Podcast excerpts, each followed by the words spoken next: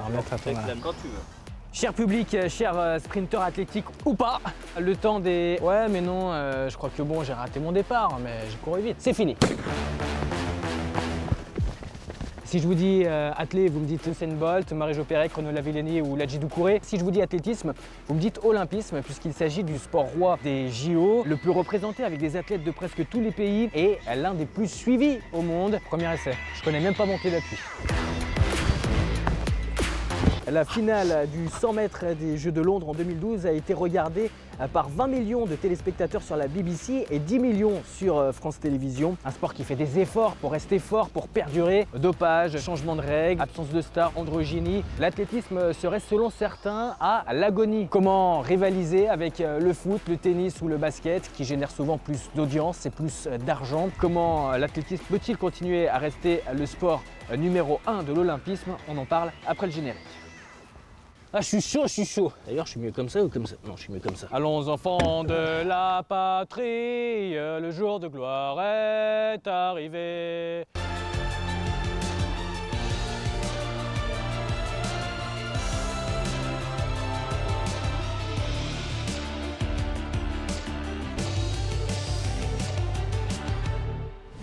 Salut à toutes et à tous, euh, bienvenue sur RT France pour l'autre match, l'émission qui parle sport mais autrement. La partie est terminée dans le stade mais elle continue euh, sur les terrains politiques ou économiques. Les mondiaux d'athlétisme viennent de se terminer au Qatar. Quel état de santé pour l'athlète On en parle avec nos invités. Ronald Pognon, euh, champion du monde du 4 x 100 mètres à Helsinki en 2005 et puis médaillé de bronze sur cette même distance aux Jeux Olympiques de Londres. C'était en 2012. À vos côtés, Romain Grimaud, journaliste spécialiste de l'athlétisme et vous, allez, vous avez commenté les, euh, les mondiaux d'athlètes euh, la semaine dernière pour les télévisions francophones euh, d'Afrique. Bonjour messieurs, merci d'être sur ce plateau. Je commence avec vous, Ronald. Vous avez côtoyé pendant longtemps le, le monde de l'athlétisme. actuellement, comment est-ce que vous jugez l'état de santé de votre sport? C'est vrai que ça fait quand même, j'ai eu quand même un niveau en gros plus de 16 ans de, de, haut niveau en athlétisme. Du coup, j'ai vu tous les stars euh, un peu dans, euh, les, stars du 100 mètres. C'est vrai que l'athlétisme actuel, ça a vraiment changé. Du coup, c'est euh, je, trouve qu'il manque l'étincelle que, voilà, que moi j'ai connue à mon époque, en fait, en 2005, avec, avec les Justine Gatlin, les, les Sean Crawford. Et du coup, cette année, je trouve qu'il manque, il manque des stars depuis, depuis euh, la disparition de, depuis le départ de, de Bolt, du coup, je trouve que voilà. On en reparlera évidemment euh, des, stars dans, l'athlétisme et notamment euh, du départ d'Usain Bolt un peu plus tard dans, cette émission. Mais vous, Romain, l'état de santé de, l'athlétisme avant de rentrer dans, le vif du sujet? Moi, je suis passionné, donc je le suis assidûment, mais je me mets à la place quand même, c'est le plus important du grand public. Effectivement, ça paraît un peu plus flou je pense qu'on va entrer dans le détail après, mais ça paraît plus flou au niveau de ce qui est proposé au public. Alors, c'est pas de la faute de l'athlétisme, effectivement, manque de stars, bah, c'est comme ça, c'est peut-être un petit creux comme ça, de stars qui sortent vraiment du lot. Et puis, il y a plein de problèmes euh, dont on parle, et ça tombe souvent sur l'athlétisme, alors que ça concerne aussi d'autres sports. Donc, c'est un petit peu ennuyeux. Donc on n'en parle pas toujours de manière positive et le grand public, ben, il lit trois lignes et puis il se désintéresse rapidement. Justement, les, problèmes, on va les aborder. Euh, évidemment, avant ces mondiaux, le fait marquant, c'est la décision de l'I2F, la Fédération internationale d'athlétisme, de maintenir la, suspension de, la Russie et Moscou, soupçonné de, dopage présumé institutionnel. La Russie est déjà suspendue aux mondiaux de Londres en 2017 et aux Jeux de Rio en 2016. L'Agence mondiale antidopage a ouvert une procédure de conformité à l'encontre de l'Agence russe antidopage la Roussada, en cause des incohérences constatées dans les données électroniques des contrôles de l'ancien laboratoire de Moscou, laissant supposer une manipulation. Messieurs, que vous inspire cette affaire Ronald? C'est vrai que moi je vais parler en tant que sprinter. C'est vrai que j'ai côtoyé euh, pas mal de sprinters russes, euh, notamment en salle, qui, euh, qui courent assez rapidement. Et lors des championnats, meeting des championnats, en vrai, c'était deux personnes assez différentes. Par exemple, c'était deux sprinters. Je prends l'exemple d'un sprinter que, j'ai l'habitude de, côtoyer quand je, courais. Euh, c'est un sprinter que je rencontrais en championnat qui, courait le 60 mètres, on va dire, en, en 6,70. Et arrivant en championnat, boum, euh, on ne reconnaît plus la même personne. Il est affûté. Euh, voilà. Il y a des choses qu'on ne peut pas expliquer voilà, dessus. Vous, Romain? Oui, c'est ennuyeux d'entendre ça, mais on, a déjà entendu des témoignages comme cela. Ce qui est gênant, c'est que tout un pays se retrouve et beaucoup d'athlètes euh, pris en otage alors qu'ils ne sont pas responsables et peut-être que certains payent le prix pour d'autres. Là, on parle d'un dopage global, généralisé, supposé. Et il y a plein d'athlètes qui ne s'entraînent pas en Russie. Alors on leur dit, bah, tiens, vous avez le droit, comme vous vous entraînez pas au pays, vous avez le droit de courir. Vous avez le droit d'être en compétition, mais pas de drapeau, pas d'hymne. C'est quand même extrêmement handicapant. On a eu des déclarations d'athlètes euh, russes qui sont obligés de courir sous bannière neutre, qui sont, bah, qui sont très malheureux de la situation, affectés. Ça peut affecter leur performance. Euh, on se souvient qu'aux derniers Jeux Olympiques, il n'y avait que Daria Klichina. Elle en a parlé récemment, la sauteuse en longueur, où elle en a fait. Enfin, je ne veux pas parler de dépression. Enfin, elle n'était pas à l'aise avec ça. Elle n'était pas bien du tout. Euh, c'est quand même très difficile. La Russie, d'ailleurs, n'est pas seule. Le Kenya est dans ce cas-là où il y a des, des soupçons euh, globaux. Et puis après, le dopage, ça concerne tous les pays du monde potentiellement. Il y a des athlètes à droite et à gauche, même dans les pays les plus connus, qui sont concernés. Alors la Russie est dedans, c'est certain qu'il y a des athlètes russes qui ont pris des choses. De là, dire que ce soit véritablement généralisé, on n'a pas la, preuve définitive. Mais l'I2AF, elle, en est certaine. Donc elle suspend ce pays et pas d'autres. Pour l'instant, il n'y a que la Russie qui est dans ce cas-là. C'est un peu ennuyeux. Euh, Ronald, Romain vient de parler du fait de, courir sous bannière neutre ou sous bannière mhm. olympique. Vous, vous avez représenté la France lors des Jeux olympiques. On se souvient de votre médaille de bronze à Londres en, 2012. Si vous aviez dû courir euh, sous bannière neutre, qu'est-ce que ça aurait fait pour vous? C'est vrai que c'est assez délicat parce que nous, on s'entraîne. Par exemple, moi, je moi, c'est une fierté de, de, pouvoir courir euh, en portant les couleurs de la France. Quoi. Et, et, là, de courir avec un drapeau neutre, c'est une couleur neutre, voilà, c'est assez complexe. Pour moi, c'est moi, c'est gâcher le plaisir de, de, l'athlète, quoi. Parce qu'il s'entraîne. Euh, si on prend l'exemple d'une Olympiade, l'athlète s'entraîne quand même 4 ans pour pouvoir représenter son pays. Et là, euh, les deux élèves décident de, de, freiner certains athlètes de courir avec, des drapeaux neutres. Moi, je trouve que c'est assez injuste quand même. C'est bien ce que fait les deux élèves quand même, de, tout vérifier, mais il faudrait faire du cas par cas. Peut-être ne le peuvent-ils pas. Euh, et le fait qu'il y ait peut-être plusieurs athlètes russes concernés, euh, ok, on peut comprendre qu'il y ait des sanctions mhm. qui visent peut-être aussi à donner l'exemple, mais, c'est vrai que pour tous ceux qui ne sont pas concernés, et ils sont nombreux, c'est très dur. Hein. Moi, je ne peux pas me mettre à la place d'un athlète comme Ronald, mais c'est dur. En tous les cas, il y a eu une réaction hein, de la Roussada, l'agence antidopage euh, russe, via sa, vice-présidente. Je vous propose de, la regarder. Euh, on parle d'échantillons de laboratoires avec lesquels la Roussada n'a rien à voir, ni le laboratoire, ni les échantillons. Tout ce que peut faire la Roussada, c'est essayer d'établir un dialogue constructif avec toutes les parties impliquées. Fin de, citation. Euh, Romain, vous avez évoqué à l'instant également le, Kenya. Il n'y a pas que la Russie, euh, il y a le Kenya, effectivement. Il y a eu un, un, documentaire de la chaîne allemande ZDF qui a été diffusé euh, très récemment et révélant huit euh, athlètes euh, kenyans qui devaient participer à ces mondiaux qui se sont dopés. et puis il y a également Christian Coleman, hein, le, sprinter américain, grand favori pour, le 100 mètres.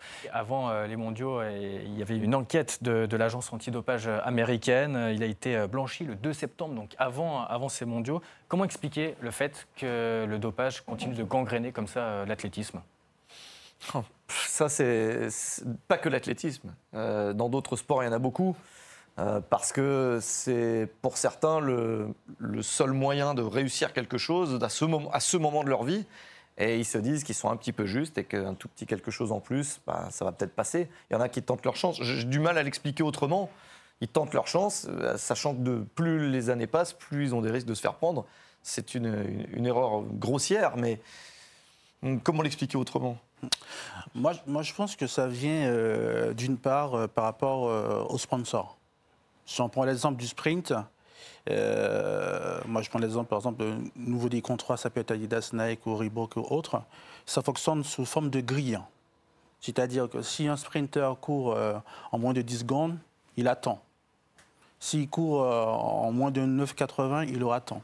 Du coup, moi, je pense qu'il y, a forcément des, gens qui, vont vraiment s'attaquer sur ça avec le dopage pour pouvoir euh, aller chercher le, plus gros presse-bonnet euh, le plus rapidement Puis si jamais c'est du dopage dit global, mhm. généralisé, là, c'est évidemment un intérêt politique, c'est une récupération probablement politique si ça existe, de dire, bah voilà, notre pays brille, notre pays a gagné tant de médailles, euh, voilà l'intérêt éventuel qu'il y aurait à, à faire ça, mais bon, on voit bien que ça coûte très cher. Le dopage, euh, c'est une chose. L'androgynie, c'en est une autre. Euh, Caster double championne olympique du 800 mètres, triple championne du, monde de, la distance, n'a pas pu défendre la semaine dernière son, titre. en cause, elle sécrète trop de testostérone. Je vous propose de l'écouter. Je ne peux pas dire que je suis ciblée parce que je suis une femme noire africaine. Ce que je peux dire, c'est que je suis visée parce que je suis invaincue. Je dirais donc que parce que je suis la meilleure dans ce que je fais, ça fait quatre ans que je suis invaincue. Alors je suis probablement un problème parce que je suis hyper performante. On doit donc se débarrasser de moi. Chez les hommes, on ne catégorise rien. Vous ne dites pas que cet homme a un taux élevé de testostérone ou qu'ils sont musclés, qu'ils ont de longues jambes qu'ils ont ce physique robuste. On ne dit pas ça. Vous comprenez ce que je veux dire? Vous dites juste, cet athlète est phénoménal. Vous savez, c'est le meilleur que nous ayons jamais vu dans le monde. Messieurs, où se situe la frontière entre les athlètes dits normaux et les athlètes dits anormaux? Anormaux, le mot est fort. Euh, non, là, le, bon, elle exagère un petit peu certains propos. C'est pas une histoire que ni qu'elle soit africaine, euh, mm-hmm. que ce soit une femme. C'est pas ça la question. La question, c'est qu'on, c'est pas parce qu'elle est forte. C'est parce que les autorités ont décidé d'établir une règle pour rétablir une sorte de justice, un équilibre. Oui, pour les autres, mais pour elle, c'est extrêmement sévère. C'est terrible. Elle se met au foot, Caster Semenya. Elle se met au foot parce qu'elle ne peut plus faire son sport. Elle est née comme ça. Euh, la règle, c'est des courses hommes et des courses femmes, c'est tout. Et là, on invente une règle en cours de route. Alors elle, elle le prend pour elle parce que c'est la championne, évidemment, mais il n'y a, pas qu'elle dans ce cas-là. Elle n'est pas seule. Elle n'est pas seule, il y en a plein d'autres. Ah, il y a notamment Margaret Wambui, une Kenyane. Euh, elle aussi, elles vont faire quoi toutes les deux? Elles vont se mettre à courir ensemble un propre championnat du monde à deux? Moi, je pense que pour avoir plus de justice, c'est créer un troisième genre, il y a masculin, homme, et voilà, créer euh, un genre spécifique pour que tout le monde puisse, euh, puisse courir tous ensemble. Quoi. Je pense que... Est-ce qu'on en parle de ça, justement, créer un troisième genre? Est-ce que ça peut se faire euh, prochainement? Mais ça doit se faire, parce que si les gens naissent comme ça, on est tous nés égaux. si elles décident de faire de, de, de coups de 800 mètres, de, de faire de la clé, si elle doit participer à un championnat ou au JO, elle, doit avoir l'autorisation de participer. Mais euh, à condition peut-être de, c'est vrai, de réduire sous sa testostérone, ça c'est sûr. Elle sera obligée de, se mettre à la hauteur, euh, à la hauteur euh, des féminines. Ou... Je pense, voilà, je pense qu'au niveau des règles, il faut vraiment si, si l'athlète féminin a, trop d'hormones, ben, soit le faire passer du côté masculin. Je ne sais pas, il faut, il faut juste trouver. ce, sont des questions qu'il faut se poser. Vous vous rendez compte, Margaret Wambui, elle, dit, elle a dit récemment qu'elle elle est assise devant chez elle, puis elle attend que le temps passe, mhm. parce qu'elle sait faire que ça, mhm. parce que c'est son sport. Une autre, moins connue, euh, dont, le nom m'échappe, une Kenyane, qui est dans ce cas-là, a dit qu'elle, elle nourrit toute sa famille avec ça, et d'un seul coup, on lui coupe son, son, métier. Comme si demain, on vous dit, bon, allez, terminé, tu n'as plus le droit de faire ce métier. C'est terrible. Euh, les situations dans lesquelles ça, met. Donc on, décide de les, de les, mettre de côté, mais on n'a pas trouvé une solution de repli. On aurait peut-être pu leur proposer des solutions avant de les mettre de côté. Justement, les, solutions pour essayer de, de, trouver des espoirs, on en parle dans la deuxième partie euh, de l'émission. On revient très vite. L'athlétisme peut-il espérer? Quelle raison d'espérer euh, On en parle évidemment avec nos invités, toujours présents sur ce plateau. Ronald Pognon, champion du monde du 4 x 100 à Helsinki en 2005 et euh, Romain Grimaud, journaliste spécialiste athlétisme. Les motifs d'espoir, c'est avec Clément Delcourt. Pour sa visibilité, l'athlétisme peut remercier les Jeux Olympiques, car les finales attirent de nombreux téléspectateurs. En 2012, 10 millions de Français étaient devant leur poste pour suivre la finale du 100 mètres, provoquant une déferlante de réactions sur les réseaux sociaux. 2368 postés par seconde sur la victoire d'Usain Bolt. En une minute, c'est plus de 105 000 tweets qui ont été publiés. Même engouement pour l'édition brésilienne en 2016, cette photo d'Usain Bolt tout sourire lors du sprint est rapidement devenue virale preuve que l'athlétisme passionne, elle était la troisième discipline la plus commentée sur Twitter, derrière la natation et le football. Ronald Pognon, pourquoi autant de passion pour l'athlétisme lors des Jeux Olympiques et moins au quotidien? C'est vrai que le 100 mètres, une, finale, de, une finale du 100 mètres euh, sur les JO, c'est la course phare. C'est. Euh, pour moi, le 100 mètres, c'est une religion. Moi, quand j'ai décidé de faire du 100 mètres, c'est, euh, je voudrais que le 100 mètres. C'est, c'est, de connaître euh, l'homme le plus rapide du monde. Quoi. C'est ça. C'est, pour ça que ça, ça crée un, tel, un tel engouement. Quand j'ai été le premier Français à faire moins de 10 secondes, ben, je peux vous dire que ma vie, elle a changé parce que voilà, j'étais le premier Français, le, en gros, le 46e homme dans le monde à courir en moins de 10 secondes. C'est assez, euh, c'est assez rare. On s'entraîne pour ça. Donc on est d'accord, hein, l'athlète plaît quand il y a les Jeux. Mais quand il n'y a pas les Jeux, pourquoi il y a moins d'attrait Romain? Parce que le football mange tout, déjà, euh, un peu partout dans le monde, à part dans deux, trois pays. Ça, c'est une constante. Et euh, c'est vrai que ça, c'est un côté gênant. Il y a moins de place pour tous les autres sports, déjà. Mhm. Ensuite, euh, ça a toujours été le sport majeur. Il est volontiers mis en avant par le Comité international olympique, cet athlétisme, pendant ces Jeux. Euh, comme la natation, natation première semaine, athlétisme deuxième semaine, c'est un fil rouge incontournable. Et c'est le seul moment où le foot a moins d'importance. C'est seul, la seule épreuve où, c'est devant. Après, les meetings, il y a des gens qui les suivent. Euh, même les championnats du monde, il y a des gens pour les suivre. Mais euh, moins parce que les autres sports prennent les, prennent les devants et peut-être y a-t-il des, moyens d'organiser un programme un peu plus attractif pour les gens? Justement, un programme un peu euh, plus attractif. Est-ce qu'il ne faudrait pas réduire le nombre de, meetings en saison régulière? On sait que la saison régulière, c'est la Diamond League. Avant, c'était la Golden League. Euh, quand on regarde le, calendrier, il est ultra rechargé. Euh, regardez, messieurs, ces, chiffres. en 2009, c'était la Golden League. Il y avait 6 meetings. Et cette année, en 2019, 14 meetings de, de Diamond League. Trop d'athlétisme. Tu l'athlétisme? Non, non, au contraire. Au contraire, parce que euh, moi, je prends l'exemple de, quand Bolt est arrivé. Bolt, il a ramené beaucoup de sponsors à l'I2AF. Par exemple, Samsung, c'est grâce à, à Usain Bolt que, la euh, euh, en gros, s'est relevée. C'est pour ça qu'on a eu à peu près 14 meetings, parce que c'est grâce à, une star mondiale comme Usain Bolt qui a pu ramener des sponsors, qui a pu créer des meetings, au contraire. Parce que ces meetings-là, Mais les stades, ils sont remplis euh, quand il y a des, meetings, quand il y a autant de meetings comme ça En Europe, aux États-Unis, euh, les stades sont, remplis. Mais par contre, il faut dire que, euh, que ces meetings-là, il faut dire que, que l'athlétisme, c'est un sport amateur. Et que quand les athlètes participent à ces meetings-là, c'est avec ça qu'ils peuvent vivre, même si qu'ils ont un sponsor et autres c'est pas euh, les subventions de chaque pays qui vont pouvoir euh, vivre, parce qu'on doit s'entraîner, ils doivent s'entraîner, ils doivent payer des stages, euh, partir dans un pays chaud pour pouvoir s'entraîner. Et ces meetings-là, ça leur aide à vivre. Quoi. Il, faut, se rappeler que l'athlétisme, c'est un sport amateur. C'est pas comme le foot et le rugby ou le, ou le handball. Pourtant, du foot, il y en a bien plus, mais les gens arrivent mieux à suivre. C'est ça. Il est beaucoup plus diffusé, il est un petit peu plus simple, alors qu'il y a plus de matchs que de meetings. Ce qu'il faut, c'est aussi intéresser la base, que les enfants en face. Le président de la Fédération russe d'athlétisme disait avec leurs histoires de, dopage, les enfants ne viennent plus. Les enfants n'ont plus envie. Il faut donner envie. Alors c'est vrai qu'on dit euh, hyperandrogynie, dopage, et ci et ça, et vous n'allez pas forcément faire d'argent. Ah, les, jeunes, ils sont découragés peut-être. Au bout d'un moment, donc ils en font moins de l'athlète. Justement, c'est un sport qu'on apprend à l'école, au lycée, au collège. Euh, c'est un sport de base, euh, l'athlétisme. Mhm. Qu'est-ce qu'il faudrait pour qu'on ait des, futurs Ronald Pognon? Ronald, il faut, que les fédérations travaillent plus. Pourtant, il y en a beaucoup, hein, des fédérations euh, qui sont affiliées à l'I2AF. Il y en a euh, exactement 213, euh, plus que la FIFA 211. Moi, je pense que la fédération qui doit apporter à l'athlétisme pour pouvoir recruter des, voilà, des nouvelles stars, c'est d'une, c'est de revenir sur, le mode UNSS à l'école, c'est-à-dire au collège, avec des compétitions les après-midi pour les gamins qui puissent, pour qu'on puisse repérer des talents. Voilà, parce que moi, j'ai été repéré comme ça. Jusqu'à maintenant, voilà, ça n'existe plus. Il n'y a plus de championnat UNSS euh, comme avant.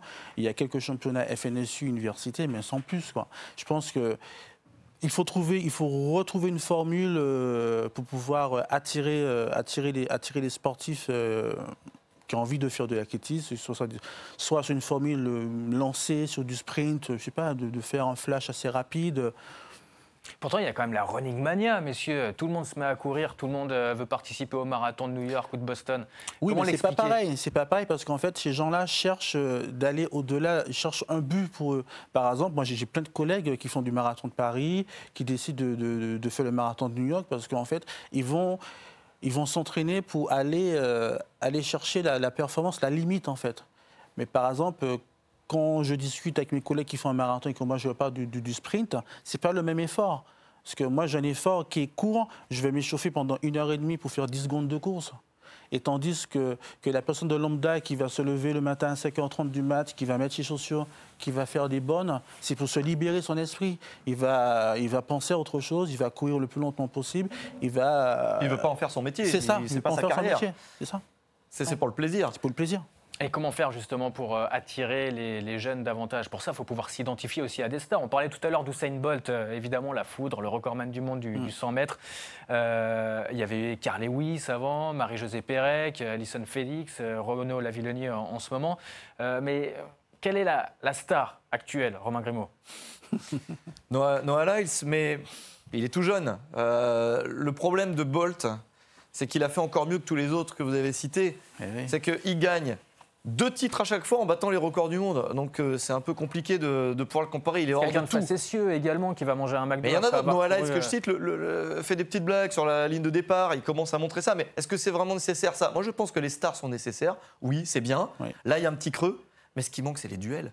Pourquoi Carl Lewis, c'était énorme? Parce qu'il en avait face à lui, parce qu'il a affronté Linford Christie euh, Mm, en course, parce qu'au saut, il affrontait euh, Powell, Powell, euh, parce qu'il y avait ces duels qui existaient, et ça, les gens adorent ça. Les gens là- adorent voir un, un bon duel. Donc là, en ce moment, c'est quoi? C'est un problème générationnel. À l'époque de Bolt, il y avait Gatlin, il y avait Asafa Powell, euh, il y avait euh, Johan Blake. Maintenant, c'est un problème de, de génération, Ronald Pognon?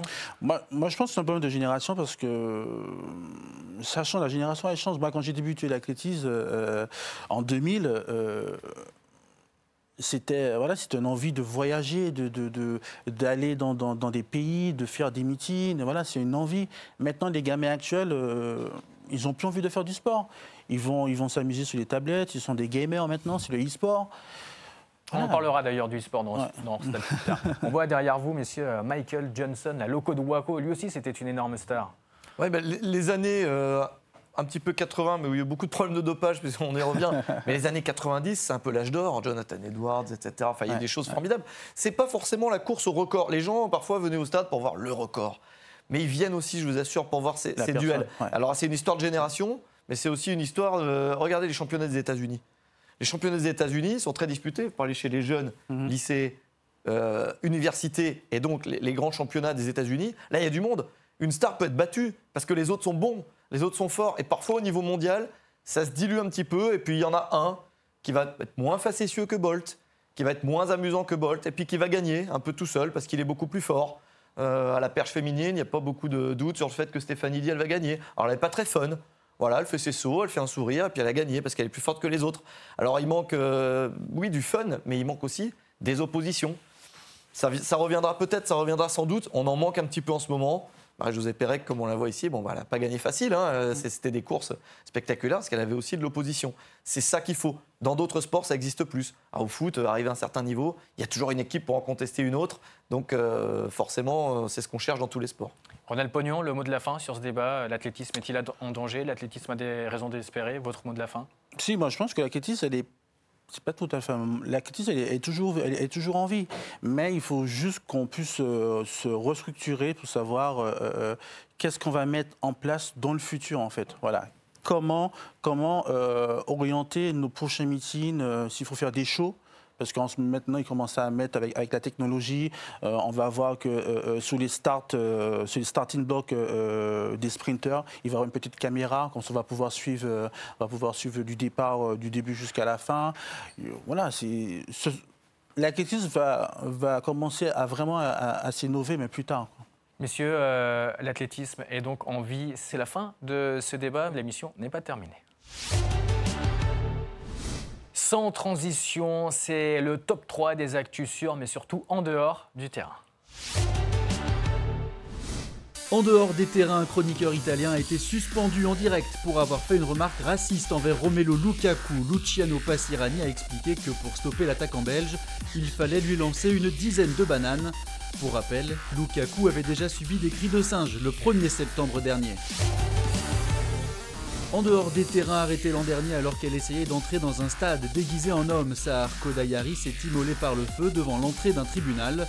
Conséquence de ce drame, la FIFA a annoncé que les femmes pourront assister au match de football en Iran. En dehors des terrains, Nike va mieux protéger ses athlètes d'enceinte après la polémique Alison Felix. la marque américaine s'engage à ne plus diminuer la rémunération des sportifs qu'elle sponsorise et à ne pas rompre leur contrat en raison de leur grossesse. En Ronald Pognon, euh, toutes les marques euh, font ce genre de, pratique. Oui, toutes les marques le font. Euh, là, on parle des femmes qui sont enceintes, mais pour les, hommes, il suffit d'une blessure. Il, faut, il faut faire très attention parce que, par exemple, moi, je me suis blessé en 2006, euh, en 2007, euh, avant les championnats du monde à Osaka, et ma blessure, ça a duré, on va dire, 10 mois. Et j'étais presque à la limite qu'on puisse rompre euh, mon contrat parce qu'en fait, dans, dans- dans le contrat actuel, ça dit que sur minimum de 3 à 4 mois, il faut, il faut quand même participer, il faut, faut être visible pour la marque en fait. Ça peut être euh, sous une forme de meeting, ça peut être euh, sur, euh, sur un parrainage de, de, de, de- de meeting. Par exemple, ben, moi, quand j'étais blessé, je faisais beaucoup de parrainage de meeting, c'est-à-dire que j'allais remettre des récompenses pour avoir une visibilité. Parce que notre rôle, c'est l'image, c'est de se montrer en fait. Ça Donc, c'est une question de business. hein. C'est ça. Ouais, c'est toujours une question de business. ouais. Mais justement, euh, quand on voit ce qui s'est passé avec Alison Félix, cette, euh, cette polémique, quid de, de l'égalité femmes-hommes dans le milieu de l'athlétisme? On est en 2019. Euh, les filles ont les mêmes primes que les garçons, il faut dire. hein. Euh, ils ont les mêmes primes. Si on prend une prime de, de départ, ils ont une prime de départ plus une prime d'arrivée. euh, ce sont les mêmes primes. hein. Il n'y a, il y a pas de. de, de- c'est- c'est- voilà, c'est c'est égalité. Et les contrats de sponsoring, ils sont égaux aussi? Un contrat de sponsoring, c'est quoi?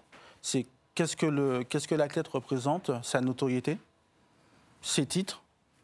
Et c'est à partir de là qu'on peut négocier avec son agent et, Et son avocat d'image. quoi. Il n'y a pas de sexe dedans. Merci beaucoup pour euh, vos analyses, vos, vos décryptages. C'est la fin de, de cette émission. Euh, Romain Grimaud, Ronald Pognon, évidemment, vous êtes euh, les bienvenus sur, sur ce plateau. La semaine prochaine, on se donne rendez-vous, évidemment, sur RT France. En attendant, vous pouvez revoir cette émission en podcast et en replay sur les réseaux sociaux et sur rtfrance.tv. Salut à tous.